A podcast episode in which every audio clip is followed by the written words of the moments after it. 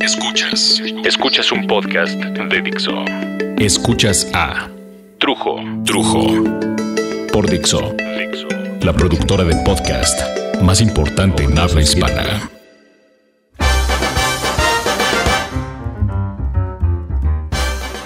Ay. Finalmente en casa. Puta madre. Me eché como un mes acostado en una cama de hospital. Y cuando finalmente me levanto, bueno, levanto, entre comillas, aclaro que hubo momentos al principio, en medio y al final, donde en el hospital me levantaba a caminar. Claro, porque me lo indicaba el doctor.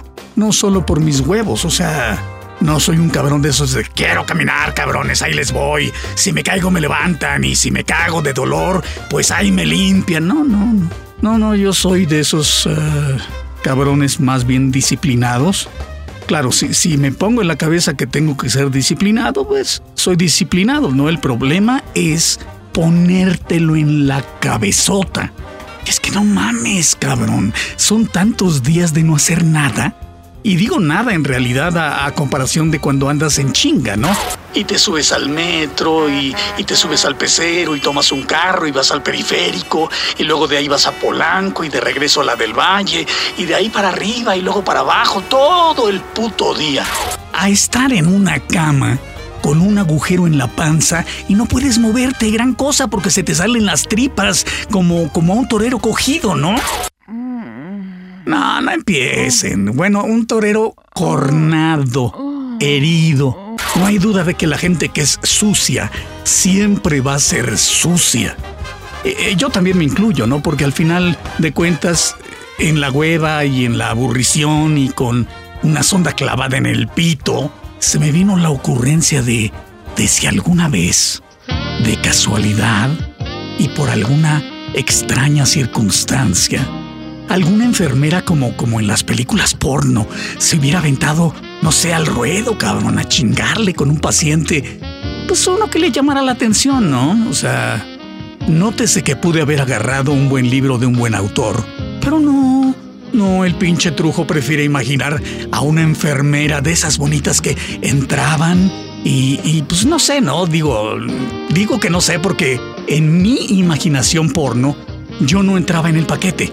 Digo, no porque no tenga yo con qué, digo, sí tengo, pero cuando tienes un agujero en la barriga, como la fuente de poder de Tony Stark, es muy difícil pensar siquiera, no sé, cabrón, en una erección. Y luego pensar en una erección con una sonda metida. No mames, debe doler. Y luego las enfermeras entraban a cada ratito a mi cuarto, ¿no? Que es que para la pastilla que le tomo la presión, que la inyección y yo pensando esas mamadas.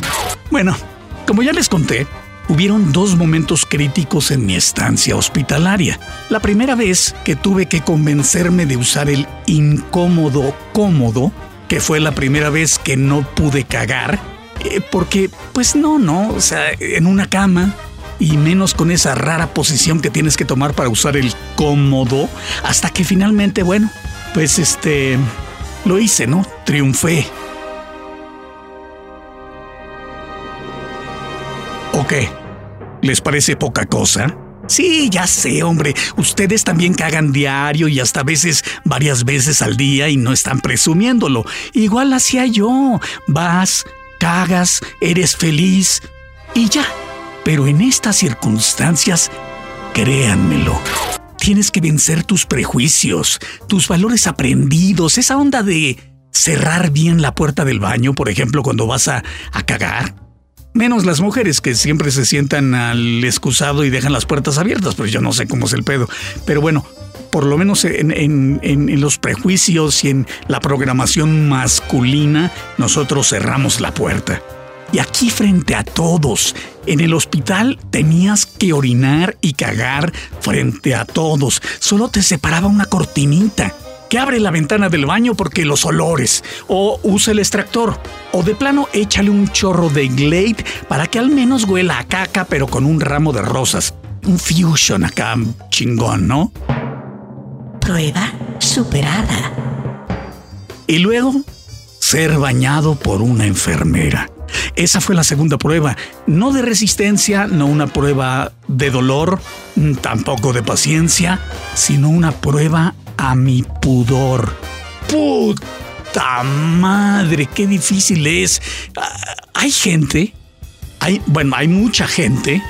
Bueno, eh, hay muchísima gente que va a decir, ay no mames, trujo, a mí ya me pasó, yo ya lo hice, yo ya me bañé así, es facilísimo, etcétera, etcétera, etcétera. Miren, no me estoy quejando, cabrones, tampoco estoy presumiéndolo, simplemente digo que yo soy un cabrón ermitaño por naturaleza. Crecí en la idea de que yo era el proveedor de mi familia tratando de hacer el menor ruido posible. No molestar a los demás. Si te lastimas, te aguantas. Si te cortas, pues te curas, cabrón. Si falta lana, pues la consigues. Si hay pedos, los resuelves. Soy una persona, como también hay muchísimas personas, que está acostumbrado a ser muy íntimo con respecto a lo que siento y a lo que pienso. Sí, sí, ya sé que puedo estar haciendo podcast de esto. Claro, la gente va a decir, Uy, pues cuál intimidad, si se lo está contando a medio mundo. Pero lo que ustedes no piensan es si mis conversaciones familiares o las conversaciones con mis mejores amigos son como un podcast, cabrón, o son diferentes. En el podcast yo reflexiono y yo comparto pero hay mil cosas que aún no proceso y, no digo lo que no ha madurado, ni por error digo lo que no ha madurado en mi cabeza. Sería como invitarlos a comer y servirles un guisado con carne cruda o, o algo que no está listo simplemente, ¿no? A mí el hecho de que otra persona me bañe me, me choqueó muy cabronamente. En realidad, solo cuando me tocaba la enfermera Adriana, me dejaba yo bañar. No por bonita, no por sexy, tenía una cara muy bonita, pero, pero no por eso. Em, una vez que me bañó otra enfermera, aprendí que solamente me quería bañar con Adriana. Era, era una enfermera muy chingona. Cuando yo estaba en terapia intensiva la conocí y le escuché hablando con otra enfermera, ¿no? O sea, yo estaba como dormido. Y no manches, se notaba el compromiso de la enfermera, por, por qué lo hacía, le molestaba que en el hospital estuvieran reclutando tantas enfermeras sin experiencia, por ejemplo. Y claro, bueno, pues el hospital lo hace porque debe ser más barato, pero la vi enseñándole a advenedizas enfermeras sin técnica y entonces les corregía los errores, les enseñaba la teoría, la práctica, les revisaba lo que sabían. De alguna forma, a mí me pareció una enfermera hiper valiosa a comparación de algunas otras que me topé, ¿no? Aunque bueno, voy a ser sincero, he de decir que la mayoría eran buenas enfermeras en mi estancia. Hubo dos enfermeros que me caían muy gordos. Uno porque tenía la sangre pesada, ¿no? O sea, no eran mala onda ni, ni hacía mamadas, pero tenía una pinche sangre pesada horrible. Y el otro porque era un mamón que siempre quiso salirse con la suya y tener razón y acabó poniéndome una una inyección, ¿no? Que es que en la piel y el cuerno, que porque esto y la chingada, una inyección hiper dolorosa en el costado, o sea, abajo de las costillas. Todas esas mismas inyecciones de un anticoagulante que me ponían eran muy, muy dolorosas y me las ponían en el brazo, el derecho o el izquierdo, así iban variando, y aguantaba yo bastante el dolor, ¿no? Pero este puto me la puso en el costado. ¡Ay, hijo de su pinche madre! ¡Cómo me dolió! ¡Puto! En fin, cuando no puedes moverte de tu cama, te tienen que bañar ahí, en la cama. Y uno está acostumbrado a pensar que si la cama se moja, pues es porque está mal. Es porque ya regaste el café o, o te orinaste. Es un grave problema, es un grave no, no o como dicen los gringos, a big no-no. Y de pronto, pues no sé, te quitan la sábana o el cobertor que tenías encima y te quedas ahí con la famosa batita que, que te deja al descubierto las nalgas y te retiran la almohada y la reemplazan por una toalla. Después, la cosa es que primero se encargan de la cabeza y la cara, ¿no? Y te van tallando y limpiando y te van semisecando por secciones luego los brazos, primero uno, luego el otro, y cada vez que van acabando con una sección, la semisecan y la cubren con toallas. Repito, la primera vez la sensación de que te están empapando la cama y las sábanas, como si fuera una alberca, cabrón, era, era muy raro. Que otras manos te toquen tan íntimamente, pues es más raro todavía.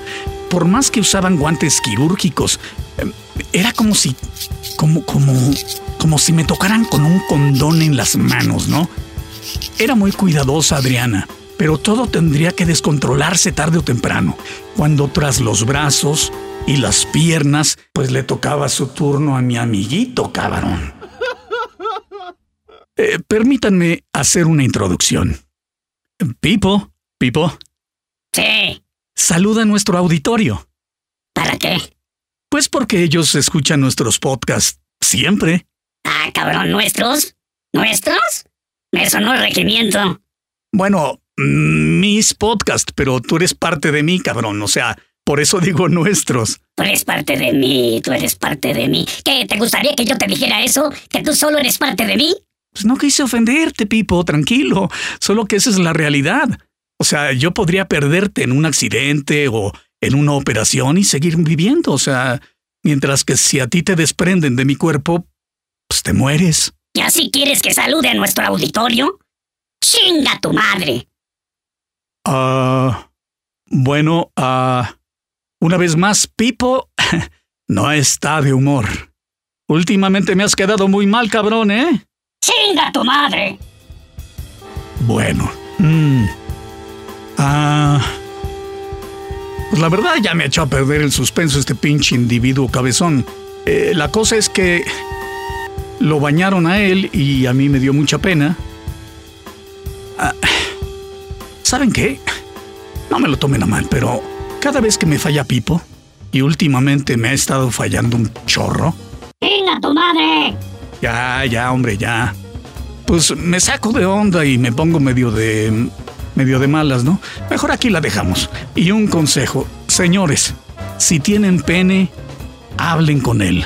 Mantengan la comunicación, es importante. Señoras, si tienen pene, apapáchenlo. Llénenlo de besos, de caricias, porque no hay cosa más bonita que un pipo feliz. Ahí se los dejo. Piénsenlo.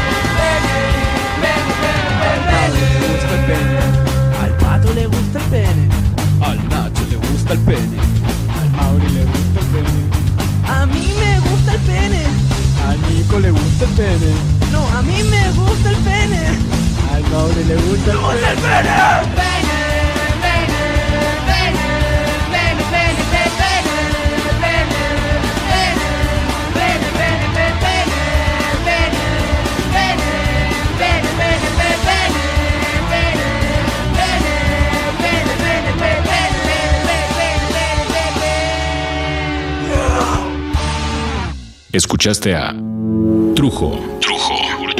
Un podcast más de Dixo.